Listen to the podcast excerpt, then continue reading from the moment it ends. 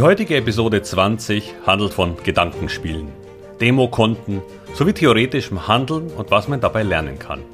Aber auch, worauf man achten muss, um nicht einer Selbsttäuschung zu unterliegen, die auf lange Sicht viel Geld kosten kann.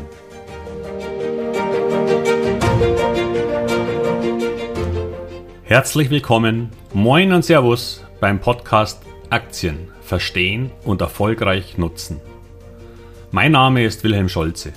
In diesem Podcast erfahren Sie, wie Sie das Instrument Aktie für Ihre Geldanlagen richtig einsetzen und dabei den Großteil der Profis hinter sich lassen können. Wie Sie teure Fehler vermeiden und am Wachstum der innovativsten Firmen der Welt partizipieren. Tipps gibt's viele. Hier geht's ums Know-how. Heute starten wir mit einem Thema, das vielen, die am Aktienmarkt beginnen, erstmal als gute Idee erscheint. Theoretisches Aktienhandeln. Das Kapitel ist aber nicht nur für Anfänger interessant, weil auch erfahrene Anleger das Ganze häufig machen, meist aber nur im Kopf. Die Auswirkungen sind aber gleich und können langfristig sogar zum Beenden des Ausflugs in die Aktienwelt führen. Also, Bevor man mit dem richtigen Geld auf dem Aktienmarkt investiert, kann man ja erstmal theoretisch ein wenig üben. Da beschäftigt man sich mit der Materie, der Wirtschaft und seinen Auswirkungen, seinen Ideen und der Aktienauswahl oder neuen Anlageinstrumenten. Das sollte doch eine gute Idee sein, oder? Tja, hängt davon ab. Was üben Sie denn genau? Geht es um Technik oder das Gefühl für die richtige Aktie oder für das richtige Timing, das richtige Produkt, Erkenntnisse, ob das überhaupt was für Sie ist? Dann, wie üben Sie? Üben Sie auf einem Blatt Papier, daher wird das auch oft Paper Trades genannt, einer Excel-Tabelle mit sehr vielen genauen Daten oder einem Demo-Depot bei einem Broker. Und wann und wie wollen Sie in die Realität kommen? Bei diesem gesamten Thema geht es in erster Linie um relativ kurzfristiges Handeln, weil richtiges, langfristiges Investieren auf diese Weise zu üben keinen Sinn ergibt. Oder wollen Sie die erste Lebenshälfte üben, damit Sie in der zweiten in die Realität hinausgehen können? Doch auch für langfristige Investoren birgt dieses Kapitel Erkenntnisse, so dass ich es auch diesen ans Herz lege. Beginnen wir kurz mit den Demokonten. Viele Banken geben Ihnen die Möglichkeit, ein Demokonto zu erstellen. Und für neue Anleger, die noch nie eine Aktie oder einen ETF online gekauft haben, kann ich das durchaus empfehlen. Hier geht es aber ausschließlich um das Kennenlernen der technischen Abwicklung von Käufen, Verkäufen, Limiten und Börsenplätzen sowie möglicherweise auch das Erstellen eines Sparplans. Machen Sie das.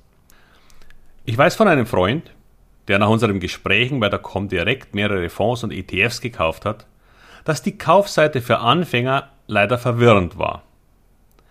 Ist es bei anderen Anbietern allerdings zuerst einmal auch. Bei der Comdirect hat die Seite nach erfolgtem Kauf direkt neben der Bestätigung des Auftrags eine Rubrik, die lautet Position jetzt absichern. Das ist leider völlig dämlich, weil das so gemacht ist, dass ein unerfahrener Anleger sich denkt, das klingt doch gut. Und es sieht auch noch so aus, als ob es zum gesamten Prozess gehört. Schön mit einem klaren Button jetzt absichern. Ich hoffe nur, dass das keine Absicht von der Bank war, weil es dazu verführt, auf diesen Button zu klicken, was zum unmittelbaren Verkauf der gerade gekauften Positionen führt. Allein dieser Fehler kostete ihn mehr als 250 Euro an zusätzlichen Gebühren, weil er damit die drei Positionen nochmal neu kaufen musste. Wirklich ärgerlich und vielleicht rede ich mal mit der Bank, dass das ein ziemlicher Mist ist. Denn leider war ich bei dem Kauf nicht dabei und ich hätte, und für mich hatte dieser Button bisher auch keine Bedeutung, weil ich das kenne. Ich habe ihn damit quasi gar nicht wahrgenommen. Aber für Neulinge ist das echt problematisch. Auch bei der Auswahl von Börsenplätzen, Limiten, Gültigkeiten und so weiter kann man hier durchaus Fehler machen oder ist überwältigt von den verschiedenen Begriffen und Börsen. Hierauf will ich an dieser Stelle nicht eingehen, weil mir sonst die erfahrenen Zuhörer wahrscheinlich abspringen. Wenn aber Interesse besteht, ich habe schon mal damit angefangen, eine Art Tutorial für Handel als Videolehrfilm zu erstellen. und ich wollte das für verschiedene Banken anbieten. Da aber gerade sehr viel ansteht, hängt das Projekt im Moment. Wenn Sie daran Interesse haben, schreiben Sie mir kurz entweder in die Facebook-Gruppe oder einfach eine kurze Mail mit dem Betreff Handelsvideo. Dann sehe ich die Nachfrage und schaue, ob ich die Priorisierung etwas verändern kann. Kommen wir nun zu Paper Trades. Was sind Paper Trades? Und das gilt auch für die elektronischen Varianten. Es gibt die Idee, gerade von Neulingen am Aktienmarkt, erst einmal mit einem virtuellen Depot zu beginnen. Man übt dabei, beobachtet die Märkte, sammelt Erfahrungen und spart Lehrgeld, weil es ja nur virtuell ist. Grundsätzlich kann man das durchaus positiv sehen, aber nur, wenn man es richtig macht.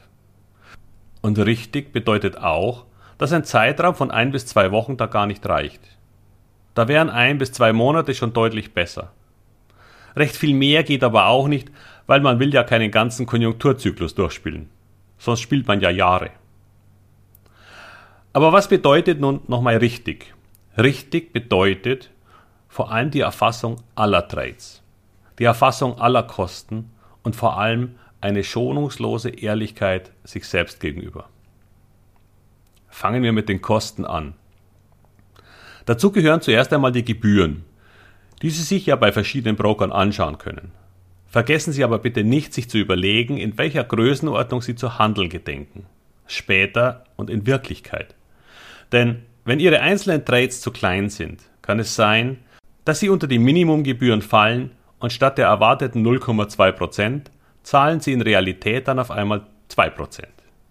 Diese Minimumgebühr ist sehr unterschiedlich und wer mit kleinen Geldern beginnen will, also Einzelpositionen von unter 1000 Euro zähle ich hier dazu, der sollte sich einen der günstigen Online-Broker suchen. Aber es gibt noch andere Kriterien als nur die Kosten. Zum Beispiel Erreichbarkeit. Nicht, dass ich permanent mit meiner Online-Bank telefonieren muss. Aber für mich ist gute Erreichbarkeit absolut essentiell. Und nur weil da eine Telefonnummer angegeben ist, heißt das noch lange nicht, dass da auch einer abhebt. Ich hatte schon Wartezeiten von über 30 Minuten und habe dann aufgelegt. Mehrmals. Und einmal legte ich das Telefon daneben, weil ich es wissen wollte. Nach 46 Minuten war ich dran. Auch wenn der nächste Mitarbeiter sofort für mich hätte da sein sollen.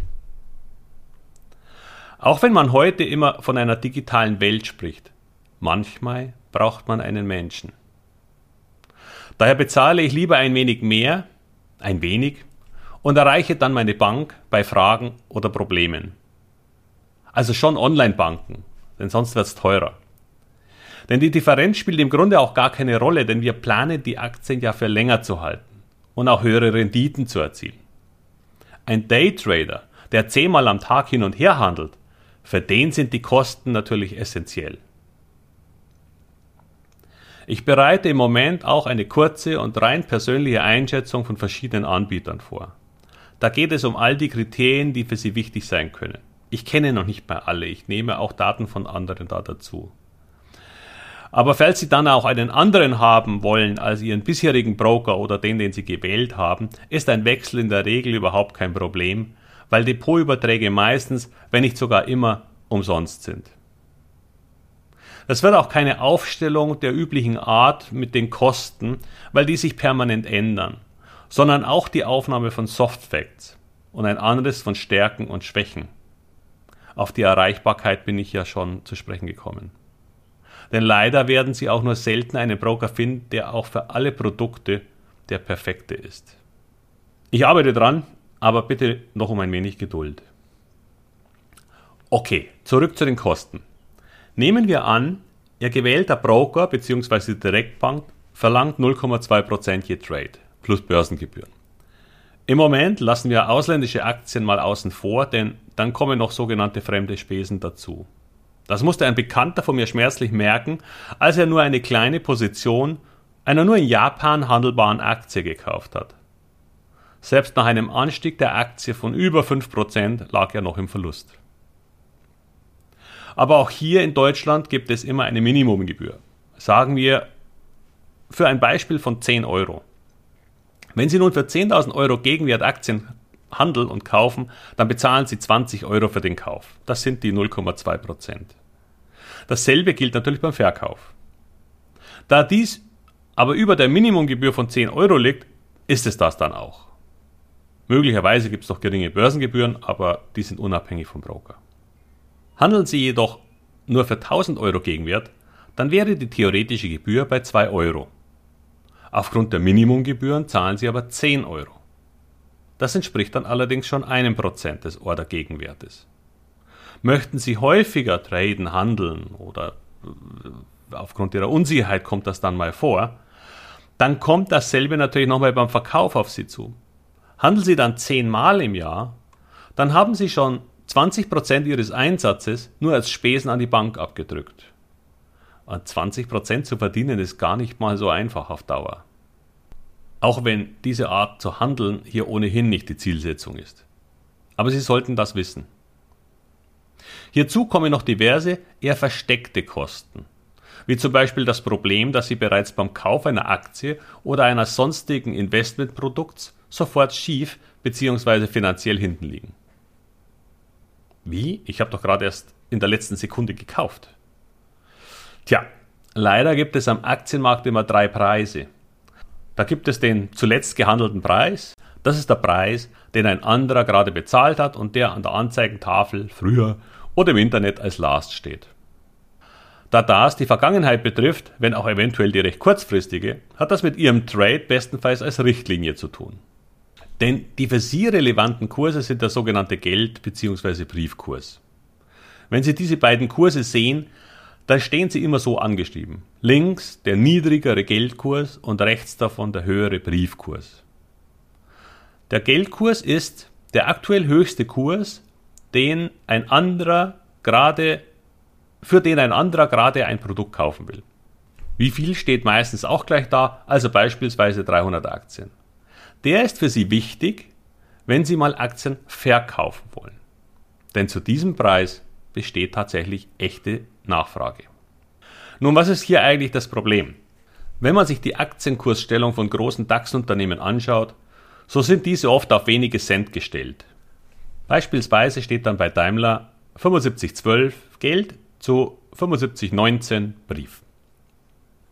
Eine kleine Differenz, aber andererseits auch wieder 0,1% Handeln Sie kleinere Unternehmen, dann kann es schon sein, dass die Kurse 11 Euro zu 11,22 lauten. Und jetzt reden wir über eine Spanne von 2%. Da kommt es auf den billigsten Broker schon gar nicht mehr an. Wenn Sie also dieses Wertpapier kaufen, haben Sie erstmal sofort 2% verloren, plus die Spesen der Bank. Jetzt werden Sie sagen, aber ich habe doch noch gar nicht verkauft. Also wieso kann ich da verloren haben? Leider stimmt das so nicht. Denn nur mal angenommen, Sie wollen jetzt sofort wieder verkaufen, dann müssen Sie diesen Geldkurs von 11 Euro akzeptieren. Nehmen wir an, es passiert an diesem Tag gar nichts mehr und am nächsten Tag bewegt sich der Kurs ebenso nicht, dann steht wieder 11 zu 11,22 Euro angeschrieben. Natürlich können Sie ein Verkaufslimit bei F20 in den Markt stellen, nur müssten Sie dann einen Käufer finden, der bereit ist, das zu bezahlen. Den Käufer bei 11 Euro gibt es allerdings schon. Und hätte der auch 11,22 bei 11,22 kaufen wollen, dann hätte er es wohl schon getan. Wie man es auch dreht und wendet, sie liegen hinten. Und mit diesem Beispiel können Sie auch erkennen, dass die billigsten Gebühren gar nicht die relevantesten Kostenfaktoren sind. Noch krasser wird das bei Derivaten, wie zum Beispiel irgendwelchen Optionsscheinen. Da steht häufig überhaupt kein anderer Kunde mehr dagegen, sondern nur noch die Bank. Denn es gibt zwar nur einige tausend Aktien weltweit, aber Hunderttausende von Derivaten darauf. Wir kommen auf das Problem von Derivaten irgendwann später einmal sowieso zu sprechen. Hier geht es aber erst einmal nur um die Differenzen von Geld- und Briefkursen. Es kann sehr häufig vorkommen, dass Sie da Geld- und Briefspannen sehen von 0,79 zu 0,89 oder gar von 23 Cent zu 33 Cent. Prozentual gesehen richtig übel. Aber zum Thema Derivate wird es, wie gesagt, noch einen ausführlichen Podcast geben, weil man hier wirklich sehr viele Fehler machen kann. Sie können sich aber schon einmal überlegen, wer an dieser Art von Geschäft eigentlich verdient. Ich kann Ihnen wirklich nur davon abraten, weil es wirklich sehr fortgeschritten ist. Falls Sie übrigens noch mehr Fragen zu den Kosten haben, auch bei den Fonds oder bei ETFs oder generell ein Kurzmentoring für den Einstieg benötigen, dann biete ich Ihnen das in einem rund 60-minütigen Coaching-Gespräch an. Darin wird auch auf Ihre Situation eingegangen, um eine passende Lösung zu finden. Ist aber keine Anlageberatung. Ich denke, Sie werden schon einiges mitnehmen und wenn es nur das Überwinden der ersten Hürden ist. Hier wird es allerdings nicht um Aktienselektion bzw. Einzelaktien ganz allgemein gehen, weil dieses Thema dafür zu umfangreich ist und erst in der Masterclass intensiv angegangen wird. Hier freut es mich übrigens sehr, dass es schon einige Voranmeldungen für mehr als die Hälfte der geplanten Plätze gibt. Danke dafür. Aber zurück zum Thema theoretisches Handeln. Wenn man durch virtuelles Aktienanlegen ohne Einsatz von echtem Geld etwas lernen will, dann ist es wirklich wichtig, alle und wirklich alle Trades zu dokumentieren. Es ist so leicht zu sagen, ja genau, die Aktie hätte ich gestern auch gekauft. Hatte nur keine Zeit, das zu notieren und trage es vielleicht heute sogar noch nach. Leider ist im Rückblick gar nicht mehr so klar, wann genau Sie die Aktie gekauft haben wollen. War das kurz nach den News, die Sie nach oben katapultiert haben? Oder fünf Minuten später? Wie lange hätten Sie denn gebraucht, um auf die News zu reagieren, den Inhalt auf Relevanz zu erfassen, Ihr Handelsdepot zu öffnen und dann auch noch die Aktie aufzurufen und auf den Briefkurs mit, dem, Briefkurs mit dem tatsächlich vorhandenen Angebot zu handeln? Wenn es also um Reaktionsgeschwindigkeit geht, ist das oft gar nicht so einfach. Zudem passiert es häufig, dass ein Kurs anspringt, vielleicht gleich mal um 5 bis 10 Prozent und verliert dann im Laufe des Tages den Großteil dessen wieder. Wenn Sie also nicht wirklich alles genau erfassen und auch mit dem richtigen Kurs, weil der handelbar ist, dann könnte Ihr Gefühl Sie am Ende sehr täuschen. Fällt die Aktie dann im Laufe des Tages und Sie schauen sich die Idee erst am nächsten Tag an, dann kann es leicht sein, dass Sie den Trade ja eigentlich gar nicht gemacht haben. Das Hauptproblem bei virtuellem Trading liegt auch darin, sich eventuell ein wenig selbst in die Tasche zu lügen. Eben zum Beispiel Trades gar nicht gemacht zu haben, weil sie sich im Nachhinein als verlustträchtig herausgestellt hätten.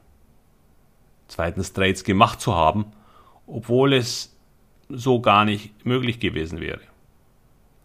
Und drittens Trades nachträglich zum perfekten Zeitpunkt auch geschlossen zu haben, weil der Verkauf ein sehr wichtiger Punkt ist. Ich kenne auch Berater, die sehr gerne eine positive Einschätzung ihrer theoretischen Erfolge zum Besten geben. Da wusste man, dass der Markt jetzt korrigieren sollte und klopft sich auf die Schulter. Nur mit dem echten Geld klappt es nicht so richtig. Da hatte man Pech, einen blöden Optionsschein und dann kam gerade auch noch diese negative News zu den Zinsen oder sonst irgendwas. Ja, wie heißt es so schön? So ist Lebe. Aber das nur am Rande. Jedenfalls wiegen einen die eigenen wunderbaren Erfolge seines virtuellen Handels in der Sicherheit, die in Wirklichkeit nicht existiert. Dies wiederum führt zu der Idee, ich kann's jetzt. Und diese falsche Einsicht kann sehr teuer werden. Bitte versuchen Sie also daher maximal ehrlich mit sich selbst zu sein.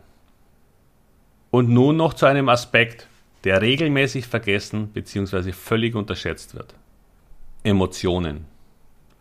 Gier, Angst, Verzweiflung, Freude, Hass und viele mehr bleiben einem virtuellen Depot relativ stark außen vor.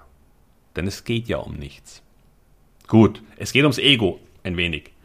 Aber das kann man ja durch Vergesslichkeit, siehe oben, auch stärken. Und mehr stärken, als es tatsächlich gut für einen wäre. Aber die tiefen Empfindungen, die sie erleiden, wenn sie Geld verlieren, sind etwas ganz anderes. Es geht um ihr sauer verdientes Geld. Sie arbeiten lang dafür, nehmen Ärger mit Kunden, Kollegen und ihrem Chef in Kauf. All das beeinflusst ihre Haltung und Einstellung zu Geld. Und nun wollen sie investieren damit es einmal mehr wird. Bei der Sparkasse gibt es ja nichts mehr. Also Aktien kaufen. Was grundsätzlich eine sehr gute Idee ist. Aber auch viele Fallstücke beinhaltet, die ich Ihnen ja in diesem Podcast aufzeigen und bei denen ich Ihnen gerne helfen will. Aber dazu müssen Sie auch die Emotionen des Aktienhandels kennenlernen, damit Sie mit ihnen umgehen können. Denn sie werden Ihre Zukunft beim Investieren in Aktien sehr stark beeinflussen. Zu lernen, wann die Gier einen übermannt, ist wichtig. Im Paper Trade gilt das im Kleinen auch, aber da kann man eventuell einen Modus wie Wendy für sich finden und Gewinne auch mitnehmen, um das Spiel zu gewinnen. Wenn Sie jedoch mit richtigem Geld spielen und Sie liegen, sagen wir, 500 oder sogar 5000 Euro vorne, dann wird es wirklich schwierig. Geht da noch was, werden Sie sich fragen, und eine freudige Erregung lässt Sie zu lange in einer überbewerteten Aktie bleiben. In der virtuellen Spielsituation sind alle Emotionen gedämpft und damit weit weniger relevant für Ihre Entscheidungen. Zudem kann man ja im Nachhinein immer noch sagen, ah ja, da wollte ich sie ja eigentlich verkaufen.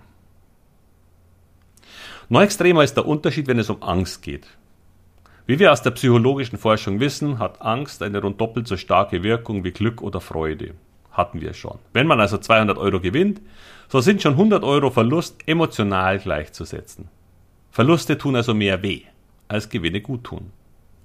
Nun ist das auch verständlich, weil sie sich ihr Geld, wie oben schon beschrieben, hart erarbeitet haben. Und das zu verlieren schmerzt.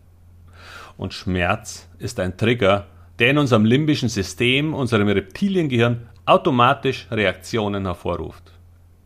Sie kennen diese Reaktionen der Urzeit. Kämpfen, fliehen oder sich totstellen. Und genau das werden Sie häufig in der Realität mit echtem Geld und echten Gefühlen auch tun. Sie können, wenn Ihre gewählte Aktie fällt, kämpfen. Jetzt erst recht, da kaufe ich nochmal nach, ihr könnt mir gar nichts. Sie können fliehen. Oh Mist, da verliere ich Geld, schnell raus. Oder Sie können sich totstellen. Ich mache erstmal gar nichts und wenn sie wieder auf Einstand steigt, dann verkaufe ich. Witzigerweise sind diese Reaktionen in Paper Trades durchaus auch oft anzutreffen, weil es hier aber gar nicht so sehr um Schmerz geht, da ja kein Geld im Spiel ist, sondern um Ego. Ego lässt einen kämpfen, fliehen, vielleicht weniger, aber totstellen, dann auch schon wieder. Weil ein Verkauf mit Verlust würde das Ego ja beleidigen und man müsste sich einen Fehler eingestehen. Nur wer will das schon? Dabei lassen sich Fehler gar nicht komplett vermeiden, das gehört dazu.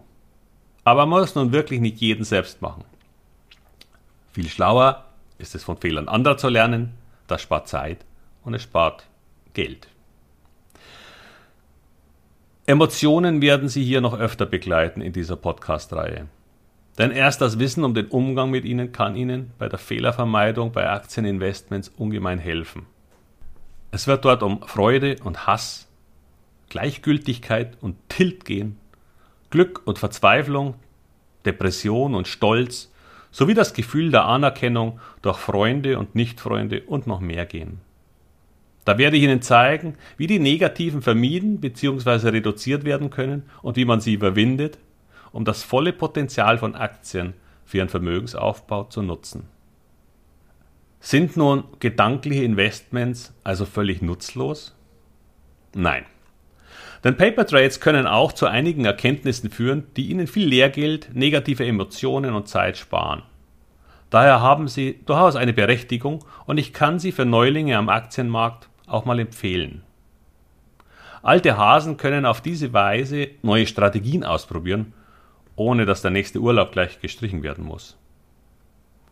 Sie werden lernen, wie viel Zeit sie aufwenden müssen, beziehungsweise es überhaupt funktioniert, in ihrem gewünschten Stil zu handeln. Sie können lernen, ob ihre Reaktionszeit genügt, um Tradinggewinne erzielen zu können. Sie können mal probieren, ob Sie mit Chartanalysen weiterkommen. Sie können lernen, zumindest ansatzweise, wie Sie auf Fehltrades reagieren. Und Sie können lernen, auf welche Informationen Sie reagieren sollten und wollten. Und die beste Erkenntnis ist mit Sicherheit, wenn Sie erkennen, dass aktives tägliches Trading nichts für Sie ist. Wovon ich übrigens ausgehe. Das erfolgreiche Anlegen in Aktien ist ein Prozess. Und wie beim Klavierspielen lernen gibt es eine notwendige Trainingsphase. Und langsam beginnen Sie damit, die einfachen Fehler auszumerzen. Aber der Schwierigkeitsgrad wird mit Ihrer Erfahrung zunehmen. Und auch diese Fehler werden Sie eines Tages meistern oder zumindest deutlich reduzieren. Lassen Sie mich Ihnen diese Fallstrecke zeigen, erklären, verdeutlichen und Ihnen dabei helfen, durch Aktieninvestments zu einem Vermögen zu kommen und Spaß am Investieren zu erreichen. Zum Schluss, Sie sollten sich bewusst sein, dass selbst wenn Sie alles erfasst und auf dem Papier Geld verdienen, die Realität doch Schwierigkeiten für Sie bereithält, die Geld kosten werden. Wenn Sie glauben, aus dem Papiererfolg heraus gleich mit großem Geld starten zu können, wird Sie dies möglicherweise teuer zu stehen kommen. Und teurer zu stehen kommen, als gleich mit kleinem, aber realem Geld zu beginnen. Sie werden dann vielleicht ein wenig Geld verlieren, aber die Erfahrung der Realität wird Sie vielleicht mehr lehren und Sie in Zukunft vorsichtiger mit großen Summen walten lassen. Das meinte ich am Anfang, warum Sie theoretisches Handeln echtes Geld kosten kann. Wenn Sie also Paper Trades machen wollen, um zu lernen, dann versuchen Sie so realitätsnah wie möglich zu bleiben. Und als Anfänger nutzen Sie ein Demo-Depot für die praktischen Tätigkeiten des Handels. Die Technik werden Sie nach einer oder zwei Wochen beherrschen. Und dann beginnen Sie Ihre Reise, klein mit dem berühmten ersten Schritt. Diese Episode war ein wenig mehr für die Neulinge unter Ihnen. Ich weiß.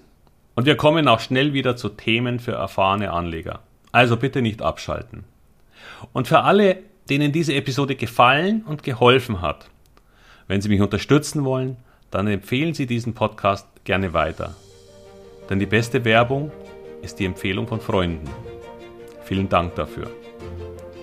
Mit besten Grüßen aus Hamburg, Ihr Wilhelm Scholze.